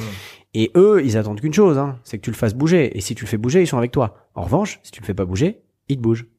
Et donc c'est non mais c'est c'est c'est la dure loi du commerce. Euh, à partir du moment où ils, ils t'ouvrent leurs portes, il faut te, te taper pour que pour que ça marche. Et il faut pas croire que ça va ça va marcher tout seul. Il y a il y a un, un livre qui s'appelle Comment euh, vendre comme un drug dealer. Mhm. Et ils disent en fait ce que tu es en train de dire, c'est quand il y a un nouveau qui rentre, par exemple, t'as euh, un boss, c'est un, un dealer, c'est un ponte du truc, il fait euh, venir plein de petits qui, qui vont être les vendeurs. Et du coup, les vendeurs qui arrivent pas à bouger justement la marchandise, et eh ben ils te bougent, tu vois. Donc il faut que tu te battes pour réussir à faire en sorte que ce que t'as, donc ce qui, ce qui est dans dans le magasin, et eh ben ça parte parce que c'est pas tout de le mettre en magasin. Le truc si personne ne sait que ton produit est là, bah, et je vais te dire, et d'autant plus, et je pense que vous l'avez vécu, c'est que au départ, quand ton produit il arrive en magasin, une fois sur deux, il reste, euh, il reste dans la réserve. Hein. Mmh. Ouais, ah, oui, oui, oui, c'est vrai ah ça. Et les mecs, euh, les mecs, ils connaissent pas le produit, euh, ils en ont rien à foutre, ils ont pas l'habitude de le vendre, Mmh. et, et, et, on peut pas leur jeter la pierre. Mmh. Euh, Ils ont énormément de références. les chefs de rayon, ils bossent toute la journée comme des chiens, ils commencent à pas d'heure, ils foutent les produits en rayon, ils ont des références. Mmh. Donc si tu à un moment tu fais pas la démarche de venir le voir, de venir lui dire gars, c'est le nouveau produit, machin, truc. Le mec, c'est un homme, hein, il a de la sensibilité euh, comme toi et moi réunis. Mhm. Euh, et si tu fais pas la démarche de de- d'aller le voir, c'est sûr, il va pas mettre ton, ton produit en rayon. Et ta place en rayon, elle est extrêmement stratégique. Alors on parle là, moi, de mon métier, qui est la grande distribution. Euh, mais euh, plus ta place elle est centrale, euh, plus t'as de plus t'as de visibilité, euh, plus t'as de, de chances de, de que le consommateur te, re- te repère et, et de et de marquer des points. Donc à un moment donné, c'est là où intervient la, la notion d'un distributeur. C'est cette capacité à mettre en avant tes produits en rayon, aller rencontrer les chefs de rayon, aller serrer des pinces. Le côté humain. Du Le coup. côté humain, moi, je, je suis très attaché à l'humain. Je suis très très attaché à l'humain. Je suis très attaché au physique. D'ailleurs, bon là, je sais pas avec ce qui arrive si je vais pouvoir le faire, mais j'ai prévu deux mois de déplacement en France où je vais rencontrer euh, dans chaque région où on a des commerciaux euh, les cinq ou dix plus gros magasins. Je veux aller serrer les pinces de tous les gérants, de tous les chefs de rayon. Je trouve, bien, je trouve que c'est euh, c'est c'est extrêmement important. Mm. C'est c'est c'est c'est extrêmement important parce que on fait un métier de bouche. Euh, on fait un métier euh, euh, qui rentre vraiment dans le dans le quotidien euh, des gens et euh, il faut pas se cacher derrière un ordinateur pour faire ça. C'est très vrai. Tu vois, comme euh, quand nous, euh, tu nous as fait rentrer, euh, tu vois, dans les différents magasins, je pense pas qu'on aurait pu le faire à trois et d'aller voir tous les magasins tout le temps, en tout cas au début, etc. euh, Vous auriez pu le faire, mais il aurait fallu faire que ça. Ouais. C'était ça la c'était ça la problématique. Euh, mais globalement, euh, sur la région parisienne, c'est jouable. C'est une Oui, centaine, Mhm. une après, centaine de magasins. euh, à trois, tu, tu, tu, tu peux les couvrir en, en, en 10 jours. Euh, mais il faut le vouloir. Ouais, Il faut y aller, il faut, possible. faut ratisser et tout. Nous, on a la chance chez Alterfood d'avoir des commerciaux extraordinaires, des mecs qui aiment vraiment leur métier, Ouais. des mecs qui aiment ça, ils sont sélectionnés pour ça, ils le savent, ils sont respectés pour ça. Euh, et donc euh, ils, y vont, ils font plus de visites que de raisons. euh, ils vont, euh, ils vont mettre les produits, euh, ils vont mettre les produits partout. Et puis surtout, ils portent les valeurs des produits. Mhm. Euh, je pense que ce qui est important, c'est de, et c'est pour ça que personne mieux que toi ou toi ou toi euh, ne peut vendre le produit. Mhm. Euh, et donc euh, c'est important de se déplacer, d'aller voir, d'aller rencontrer les gens. Je dis pas que tu peux rencontrer tout le monde, Hmm. mais en tout cas, autant que les gens qui vont rencontrer tout le monde, donc moi, euh, mes commerciaux terrain, euh, aient les mêmes valeurs que toi, euh, pour pouvoir euh, pour pouvoir toucher les gens et pour pouvoir euh, faire comprendre que c'est pas un produit comme un autre. Parler un peu de, du time to market parce que j'ai l'impression que ça a joué un rôle clé finalement. Est-ce que du coup tu as dû éduquer un peu euh, les distributeurs justement sur l'avenir de la consommation euh, quand tu es parti vendre tes produits ou est-ce qu'ils l'ont compris tout de suite? Et euh, si c'est le cas, quel a été ton gros point différenciant avec tous les autres acteurs de, de l'agroalimentaire Parce que finalement tu venais quand même avec une offre qui était nouvelle à l'époque. Infusion, c'est une, c'est une bonne exemple, je pense. Oui, oui. Alors, euh, bon, déjà, tu n'éduques pas les distributeurs. Les distributeurs, ils sont éduqués par les consommateurs. Mhm. D'une manière générale, euh, on est dans un modèle où aujourd'hui les consommateurs ont le pouvoir. hein. Euh, et ça, c'est important de le dire. C'est bien ça. De, de- donc c'est le Euh, consommateur qui est au centre. C'est le consommateur Mhm. qui a le pouvoir et aujourd'hui les distributeurs, on est quand même sur un marché, le marché français, qui est un des marchés les plus compétitifs en termes de distribution, avec des grosses enseignes, des gros euh, players pour euh, pour pour un marché de 65 millions de personnes. C'est beaucoup de players quand même. Donc il y a une compétition très importante et une compétition qui est très saine et qui favorise le consommateur. Donc euh, il faut que le consommateur comprenne que c'est lui qui a le pouvoir. que C'est rien qui monte du doigt les distributeurs, parce que les distributeurs de toute façon ils se mettent à genoux euh, pour pouvoir les faire venir dans les magasins Ouais. et pour pouvoir leur produit leur proposer les les meilleurs produits.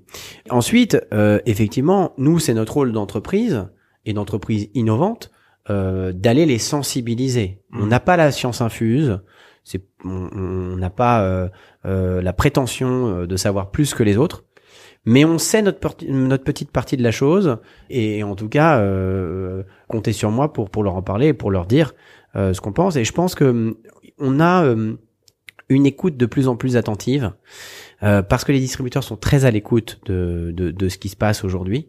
Et ils sont d'autant plus euh, à l'écoute que euh, aujourd'hui, nous, on a gagné une certaine légitimité. Ça fait maintenant 11 ans qu'on fait ça. 11 ans, c'est pas rien. Euh, dans, Ouais, vous, êtes, vous, êtes, vous êtes présent depuis 11 ans. Quoi. Ouais, 11 ans, c'est quand même euh, du temps. Euh, moi, ça fait euh, 12 ou 13 ans que je planche dessus. On a acquis un peu d'expérience et puis on n'a jamais, jamais, jamais dévié d'un iota de notre route. Et ce qui, Mm. ce qui fait ce qu'on fait, ce qu'on est aujourd'hui, c'est qu'on a toujours, euh, si tu veux, conservé les mêmes valeurs. Donc, euh, du coup, euh, du coup, les, les distributeurs nous écoutent. Et qu'est-ce qu'on fait versus euh, versus les, les grandes marques? Ça, c'est c'est vraiment notre métier. C'est-à-dire qu'à un moment donné, c'est d'être capable, de par euh, des investissements industriels moins importants, des tailles de batch moins importantes, une flexibilité euh, beaucoup plus importante, euh, moins de dépendance à certains produits. Euh, de par toutes toutes ces, ces notions, quand on change quelque chose chez nous, ça a moins d'impact que chez un grand industriel. Cette capacité à, à toujours euh, lancer des innos qui vont dire à un moment donné, bah nous on peut prendre le parti pris. Par exemple, tu me parlais d'un euh, tu me parlais d'infusion euh, Mm. tout à l'heure. Euh, sur infusion, euh, j'aurais pu choisir de mettre des extraits de thé comme les autres, ou j'aurais pu choisir Ouais. de mettre des, des arômes ou des choses comme ça. J'ai choisi de mettre des plantes médicinales qui sont cultivées dans un domaine qui est situé dans les Cévennes. Donc autant de vous dire que c'est plutôt c'est plutôt paumé comme endroit. Euh, et c'est des plantes qui coûtent une fortune. Mm. Euh, notre idée, c'est vraiment de faire un très bon produit et de faire un produit euh, que les industriels ils pourraient pas se permettre de faire un produit comme ça. On peut pas utiliser des plantes sèches médicinales cultivées à la main en bio euh, pour faire un produit euh, industriel, euh, pour euh, faire un produit industriel comme infusion. Mm. Donc on va briquer le truc, euh, truc en, en utilisant des ingrédients euh, plus vertueux. Parce qu'en fait, on a une volumétrie qui fait qu'on peut se le permettre. Euh, idem pour Marcel Bio. On fait des légumes locaux, on fait des légumes de la ferme du Cantou, on, on cultive une partie de nos légumes à 3 km de là où on va, euh, où on- là où on va euh, embouteiller euh, euh, nos soupes. On Mhm. peut se les permettre parce qu'on vend pas des, des centaines de millions de soupes. Ouais. On- alors on en vend quasiment maintenant euh, un million, mais Mm. Hum, et c'est un produit qui, qui, qui tourne très fort. Et vous voyez, Marcel Bio, c'est un très très bon exemple. Je sais pas si tu peux montrer aux copains, mais euh, Marcel Bio, c'est un bon exemple parce que déjà, euh, alors on n'est pas le premier à avoir lancé de la soupe en verre, mais on est on est on est un des premiers à s'être vraiment mis sur ce sur ce marché-là à côté des gros qui étaient sur des soupes en briques. On est le premier à avoir choisi le format euh, 500 millilitres, enfin 480 millilitres, euh, pour pouvoir faire un produit plutôt adapté aux urbains, aux consommations euh, urbaines et compagnie. Et surtout, on est les premiers à avoir mis plus de 70% de fruits et légumes. Et je pense que c'est là où ça a joué, c'est-à-dire qu'à un moment donné, quand tu goûtes un Marcel, tu comprends que c'est ouf comme produit, que le produit est vraiment euh, est vraiment est vraiment très bien fait. Euh, et tu comprends aussi que c'est totalement différent de ce que font euh, les grandes marques industrielles. Cela étant, des grandes marques in- industrielles comme Liebig par exemple a développé le même format que nous, euh, Bah, ils ont copié. un bio. euh, Tu vois, c'est c'est Copier, inspiré. Non mais, non, mais attends, Ouais, mais- non, non, mais Ils ont attends, copié, attends, on n'a pas c'est- cette prétention-là. C'est exactement ce que je dis quand je les les marques industrielles créent des produits contre. Tu vois, c'est ah il faut leur ah ils ont ils ont ouvert cette catégorie là, on va leur prendre des parts de marché en faisant un truc contre. Tu vois ce que je veux dire? Parce que euh, il faut comprendre leur paradigme. Euh, il faut comprendre qu'en termes euh, macro, euh, c'est beaucoup plus compliqué pour eux de bouger, sonder. Vous savez, quand, quand j'ai créé Al- Alterfood, euh, le logo d'Alterfood, c'était un bébé éléphant avec des ailes. Hum. Ça je me rappelle. Ah, Et ça veut dire beaucoup. Parce que c'est un putain de monde d'éléphants Hum. et ils ont ils savent pas bouger. Et nous, on était le petit éléphant, euh, le bébé qui naissait, euh. Dumbo, qui était hyper flexible. Hum. Et, et, et, et, et je pense que quand je te dis ça, je te dis tout. Et, et, et, et, et qui viennent, Hum. euh, qui copient, qui fassent la même chose, c'est génial. Les consommateurs sont gagnants. In fine, ils alimentent le marché. Moi, quand je crée un fusion, je suis tout seul. Ça marche pas un fusion. Hum. Quand je, quand je le crée, je suis tout seul. Et puis, Quand il y a un gros qui et arrive, puis euh, que- Mighty arrive, euh, euh, Honesty, euh, toutes toutes ces marques euh, arrivent et tout d'un coup le marché ils ouvrent. Les, les consos ils commencent à arrêter de boire des sodas, ils commencent à boire du thé glacé. Mais Hum, c'est mais c'est génial pour nous Ouais, parce que nous, encore une fois, notre part de marché elle est ridicule, mais elle évolue tous les jours. Mm. Et puis euh, vaut mieux euh, vaut mieux avoir un tout petit bout d'un très gros gâteau euh, que, que qu'être tout seul là. Euh. Non, il y a un moment où il faut appeler un chat un chat. déjà, on n'a pas le monopole de l'innovation, on n'a mm. pas le monopole des bons produits. Il y a plein d'autres boîtes qui font des bons produits. Et si toutes les grosses boîtes se mettent à faire des bons produits, je pense à Danone par exemple, qui est, un, qui est un très bon modèle et qui est parfois montré du doigt alors que ça reste quand même une super boîte avec des super bons produits et ce depuis très longtemps. Euh, et ben c'est top. Euh, mmh, mmh, mmh. Pourquoi pas? J'ai une question. T'as fait ta première grosse levée de fonds. Il y a pas très longtemps, est-ce que tu peux nous en parler? Alors déjà, euh, il lance combien de produits? Euh, Moi, j'ai créé euh, en 11 ans 11 marques. Donc hmm. euh, bon, c'est pas, c'est c'est jouable d'une hmm. manière d'une par an, sachant qu'il y a des années où il y a des années où j'en ai pas fait et des années où j'en ai fait trois. Euh, après j'ai fait des marques plus simples, des marques plus compliquées, euh, et puis euh, j'ai toujours eu cette capacité à lancer une marque avec deux bouts de ficelle. Hmm. Alors ça c'est c'est vraiment, on a toujours été très commando chez Alterfood parce que comme tu le dis, on a fait notre première levée de fonds il y a deux ans. Ça veut dire que on a lutté pendant 8 ans, ouais, euh, 8 ou 9 ans, euh, avec nos petits moyens, à essayer de trouver euh, du cash à droite à gauche euh, pour pouvoir euh, vivre tous les jours. Ça n'a pas été facile, ça n'a pas été facile tous les jours. Les années les plus dures, c'était les, les premières années ou ou le milieu là. Tu vois, est-ce que c'était de, de année 0 à année, année 3 ou de année 3 à année 5 Alors le paradoxe, j'ai l'impression que les années les plus dures, c'est depuis qu'on a fait l'LV, non? Mmh, ouais, ouais. Parce qu'en fait, euh, quand on n'avait pas fait la levée, euh, on n'avait pas d'argent, donc on savait pas comment on allait finir les trucs et puis, mmh. euh, puis machin, mais on avait toujours l'espoir de réussir et puis on continuait à se battre et compagnie. Non, c'est pas ça. Bon, moi, je, attention, j'ai fait une levée, mais je, je, reste extrêmement majoritaire chez moi mmh. et j'ai un deal qui fait que je suis très décisionnaire. ma liberté, c'est la clé de de mon projet. Si je suis pas libre de le faire, c'est mort chez moi c'est un projet euh, c'est un projet éthique philosophique c'est une vie il euh, mmh. euh, y a pas de je fais pas une levée pour faire une levée hein, franchement on avait besoin de se structurer à un moment donné. On avait besoin de se structurer on avait besoin de passer des caps on avait besoin d'investir un peu plus parce que c'est vrai que passer de la région parisienne au niveau national ça demande des, des, une, organisation différente notamment en termes de force de vente. Mmh. en termes de communication en termes d'investissement marketing ça demande beaucoup plus d'investissement marketing bien bien ficelé euh, donc on, en avait besoin. Et puis je vais dire, moi, euh, la levée de fonds, ça a été. Alors déjà, j'ai eu beaucoup de chance parce que je suis tombé sur des gens extrêmement bienveillants. Euh, moi, j'ai le principe. Euh, Vous avez entendu la, la, bienveillance. Non, non, mais. pas compris la blague. Non, mais c'est vrai. Enfin, bienveillant. Bienveillant. Ah, ah, ah, ah, ok, moi, ok, compris. ok. bon, euh, on est avec des rigolos là. euh, non, mais on est on est tombé nous, on est avec euh, BNP Développement et, et, et, Banque Populaire Yves Croissance et c'est des mecs merveilleux parce que tout le process a été extrêmement simple en termes de en termes en termes de levée. Et derrière, il nous laisse vraiment euh, les mains libres pour développer le truc. Mais la vérité, c'est que ça a été, alors quand on l'a fait, la levée de fonds a validé notre concept. C'est-à-dire que moi, j'ai pas fait de levée parce que j'ai toujours déjà été un vendeur, donc j'ai toujours réussi à vendre avant. Ouais. Euh, et, et, je voulais d'abord par la vente valider mon concept. Hmm. Et puis finalement, quand tu commences à vendre, et puis tu commences, c'est toujours un peu une fuite en avant. Tu dis, il faut que je fasse plus de chiffres, plus de chiffres, plus de chiffres pour pouvoir soutenir mes investissements, ma masse salariale. On a perdu de l'argent pendant pendant longtemps. Mm. Mais comme on faisait de la croissance, on était capable de de, de vivre ou de survivre.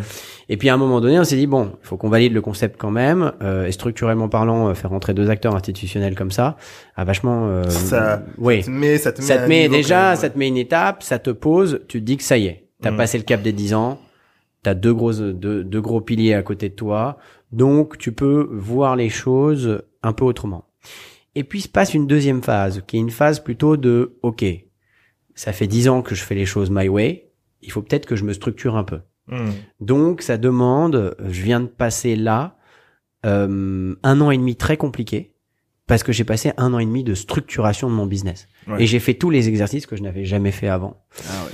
Euh, et ça a été compliqué. Euh, C'est quel genre d'exercice bah, euh, comme tu disais tout à l'heure, euh, les les process, comme Ouais. tu disais tout à l'heure, les les, les tout ce que tout Les fiches de euh, poste. les études de marché, les conneries. euh, non, mais pour aller plus loin, les systèmes d'information. On a, on a Ouais, foutu ouais, à plat tout notre système d'information. de données. Les ERP. et Euh, tout. on était dans une organisation. Moi, je déteste la hiérarchie euh, à titre personnel, donc vous doutez bien que je vais pas l'imposer euh, chez moi. Mhm. Donc il y avait aucune hiérarchie chez nous. euh, donc euh, il y a un moment Ouais. donné, il fallait quand même un peu structurer euh, de manière managériale parce qu'au bout d'un moment, euh, je peux pas, je peux pas gérer tout le monde. Ouais, ouais, grave. Euh, non, il a fallu, euh, il a fallu se réorganiser. Et puis on a fait un vrai switch, c'est-à-dire qu'on est passé d'un business model où quand on, on a fait notre levée à 8 ans, on était un pur distributeur avec quelques marques à nous. Et en deux ans, on a switché complètement le business model. Et on est passé d'un business model de développeur de marques Ouais. avec des marques qu'on distribue, mais beaucoup de marques euh, qui nous appartiennent aujourd'hui euh, sont les marques propres d'Alterfood qui génèrent le plus de chiffre d'affaires. Donc ce Oh, c'est switch trop bien ça. a Génial. été extrêmement lourd, euh, a, extré- a été extrêmement lourd à, à mener. Et puis on a également euh, mis en place un modèle d'incubation puisque on a euh, euh, lancé euh, TAC avec mon ami de Brave Food, Ladislas, Ok. euh, qui est vraiment le snack du, du turfu. et Euh, et c'est comment que vous avez lancé ça? C'est lui en fait. Et lui, lui, il avait sa boîte. Euh, Mhm. Lui, c'est un ex de la R&D de chez Kellogg's. Il, a, il en avait marre. Je crois qu'il avait aussi envie de faire des choses un peu mieux. Mhm. Et puis euh, il a créé euh, une première marque qui s'appelle Small qu'on a distribuée. Et puis on a décidé de s'associer euh, tous les deux dans sa boîte euh, pour créer une marque un peu plus accessible qui s'appelle TAC. Ok. Euh, puis c'est la première d'une longue série parce que je pense qu'on va, c'est vraiment un de nos véhicules euh, Brave Food pour euh, pour euh, pour développer de la du snack. Et puis euh, là, il y a un mec qui, a- qui est assez génial et qui a un savoir-faire extraordinaire là-dessus. Euh, Donc c'est Brave Food, la la société, c'est Brave Food, mais qui est euh, dans dans le giron.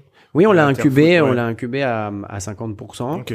Euh, Très parce cool, ça, comme, ouais, on a créé un espèce de modèle d'incubation euh, où on veut euh, incuber euh, une, une, une jeune marque par an. On va, Ouais. on va certainement créer un concours d'incubation d'ailleurs avec une personne, euh, avec euh, avec une personne dédiée. Bon, bref, on a on a complètement structuré, restructuré la boîte. On a mis à plat tous les process, toute l'organisation. On a viré des très grosses marques. Euh, on a perdu euh, beaucoup de chiffre d'affaires. on a on a deux grosses marques internationales qu'on a avec qui on a décidé d'arrêter. Euh, dont une qui est Kind Snack qu'on avait quand même lancé sur le marché français et, et qui a été repris par Mars et on n'avait pas euh, trop la volonté de travailler avec des, des gros groupes comme ça.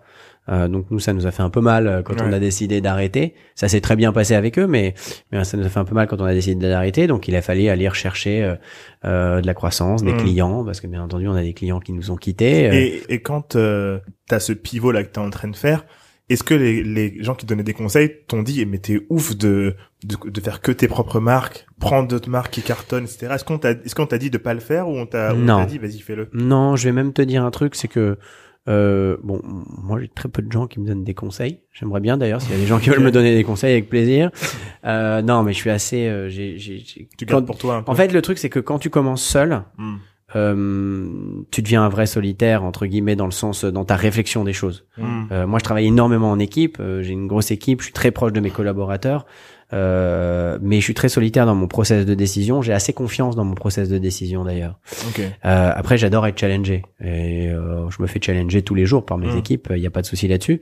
Mais à la fin, je- j'ai quand même un, un- un process de décision euh, qui est euh, qui est assez solitaire. Donc non, parce que on m'a toujours plus conseillé ça. On m'a toujours plus dit, mais attends. Euh, euh, tu sais, quand t'es distributeur, la dépendance à une marque, elle peut être compliquée. Si un jour elle se casse, euh, Ouais. t'as ouais. plus de t'as plus de business. Et puis euh, euh, je vais te dire, c'est aussi euh, une question de c'est une question d'appétence, c'est une question de personnalité. Hmm. Moi j'aime les marques, euh, j'aime les développer, euh, donc c'est vrai que je me focus sur mes marques. Après, je suis un respectueux des partenaires historiques de la boîte. Donc Ouais. j'ai des mecs grâce à qui euh, je suis là où je suis ouais. euh, type de Berry Company. Yafi euh, est, un- est devenu mon, vraiment mon ami, le, le patron libanais de Berry Company, qui est quand même présent dans 26 pays dans le monde, euh, qui est très costaud, et qui, a, qui est de notre génération, hein, qui, a créé, euh, qui a créé sa marque from scratch euh, au UK, mais qui a fait un carton plein. Bon bah on garde Berry, euh, on garde les on garde les partenaires historiques et puis on s'interdit pas, on s'interdit rien, on s'interdit pas de de regarder les innovations. Euh, si tu as une grosse marque internationale qui est euh, euh, alignée avec nos valeurs euh, et qui euh, peut faire un beau lancement, euh, nous on est on est ravi de on est ravi de l'accompagner. Euh, D'ailleurs, je peux vous le dire en avant-première, on va on va récupérer la distribution des mochi euh, Little Moons. Ah ouais. Euh, qui, cool, ouais. qui une les, marque, les euh, les Moki, c'était Moki, non ouais, Moki, ouais. ouais. Les, les trucs glacés. C'est des glaces, Mm. ouais, c'est des glaces japonaises. Ouais. Bon. C'est Euh, vous qui allez le distribuer Ouais, on va s'en occuper pour la France. C'est une boîte avec qui on discute depuis très longtemps, qu'on adore, Ok. euh, et, et on va, on va s'en occuper pour la France. Donc, Donc vous mettez, vous mettez dans le glacé là. on s'interdit pas, ouais. Ouais, moi j'adore les glaces. On en reparlera. Justement, ouais, c'est- Oh non, on en reparlera, mais je suis un, je suis un, je suis un gros fan des glaces. Ça, c'est mon côté gourmand, ça. Pour toi, est-ce que moi, c'est quoi, la- c'est quoi pour toi, donc du coup, les, les grandes tendances que tu vois euh, arriver euh, dans le monde de la food? Si tu devais en donner, vas-y deux. Voilà. Déjà, euh, on va continuer à être de plus en plus euh, transparent d'une manière générale. Mm. Je crois, et je le disais tout à l'heure, que euh, l'intelligence artificielle et la blockchain va révolutionner notre métier, Mhm. euh, la blockchain particulièrement. Euh, donc ça, là-dessus, euh, on va avoir des produits euh, méga, méga euh, vertueux et de plus en plus. Alors, j'avais une petite question pour toi. C'est un petit jeu plutôt. C'est si tu devais un peu incorporer tous les produits qui sont sur la table, là, à quoi ressemblerait ta routine? Alors, ma routine, euh, let's start the day with black coffee. Euh, je commencerai par un, un coffee ride. Un cold brew. Cold brew coffee, café, café infusé à froid, tendance d'Europe du Nord. Alors c'est c'est c'est c'est c'est c'est du jus de chaussette froid, mais c'est putain d'énergétique. euh, guys, il faut pas consommer ça après euh, après midi parce que c'est une putain de bombe vivante.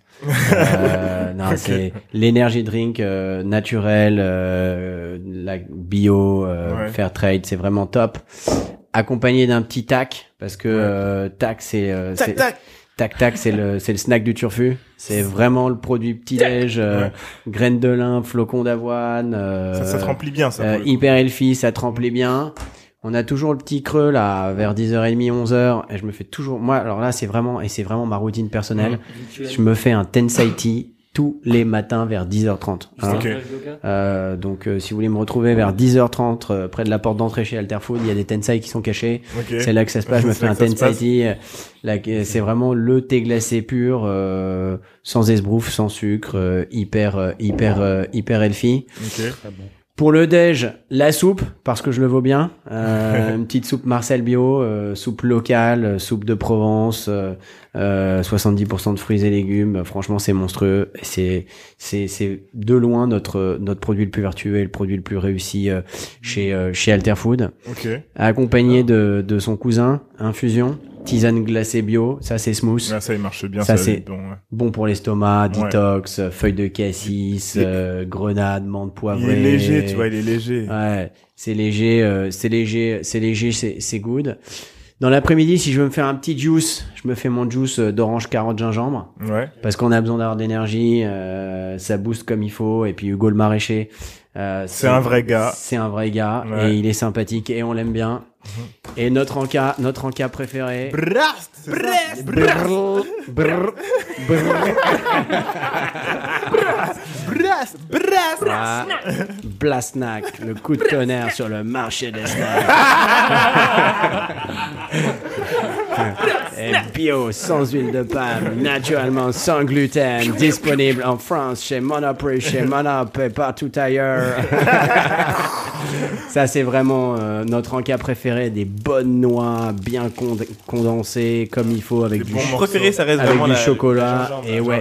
et ouais et le préféré le must du must et on est le seul à faire ça franchement la figue gingembre Ouais, il est lourd. C'est le top du top. Et ça c'est vraiment euh, mon préféré euh, mon préféré by far. Et bien entendu je termine la journée avec une petite ginger beer avec ou sans alcool limo. Franchement ça c'est un produit ça on le produit en Charente. On le fait en Charente avec des gars Euh, c'est un top produit, c'est un produit qui va encore évoluer parce que comme je disais tout à l'heure, on fait vachement évoluer nos produits. Ouais. Euh, on va certainement y mettre plus de gingembre.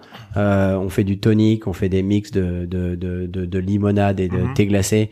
Limo, c'est c'est c'est la bonne marque pour l'apéro. Ok, trop cool.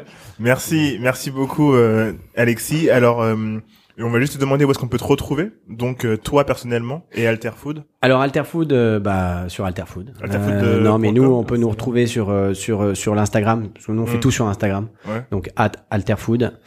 Euh, A L T E R F O O D. Donc euh, at Alterfood, euh, vous pouvez nous poser toutes les questions. On est hyper responding, on est hyper là.